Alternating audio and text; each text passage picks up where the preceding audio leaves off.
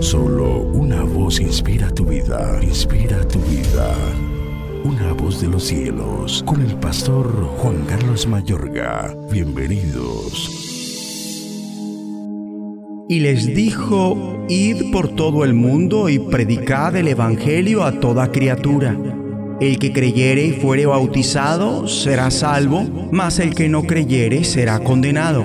Y estas señales seguirán a los que creen. En mi nombre echarán fuera demonios.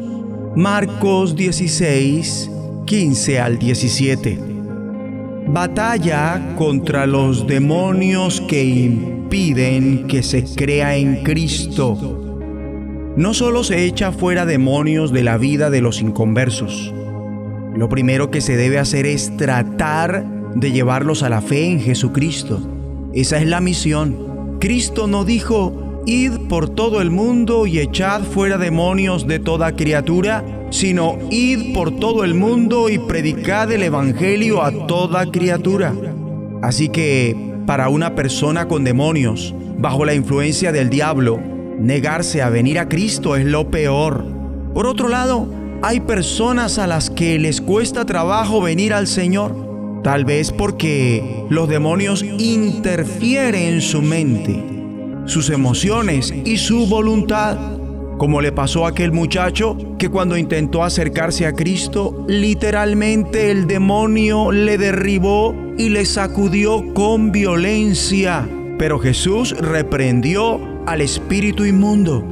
En casos semejantes, hay que ir contra esos demonios y bien expulsarlos o atarlos para que no tengan injerencia en el acto de fe de la persona. Normalmente involucra espíritus de confusión, incredulidad, anticristo, religiosos, de brujería, sexuales, de muerte, de rebeldía o cosas semejantes. Una vez cancelada su actividad, el afectado con facilidad puede venir a Cristo si lo desea, pues de no ser así es factible que el último estado de esa persona sea peor que el primero. Y esto se lleva a cabo en el caso de que sean musulmanes, hindúes, miembros de sectas satanistas, brujas y hechiceros o cualquiera que sea. Mi amable oyente, hay que dar la batalla contra esos demonios que obstaculizan a una persona. El afectado debe resistir y no debemos abandonar hasta que cada uno de los espíritus malos hayan sido echados fuera. Y se gana esta batalla cuando junto con los afectados estamos dispuestos a defender el frente hasta que se ha derrotado al enemigo. Juntos vamos a orar.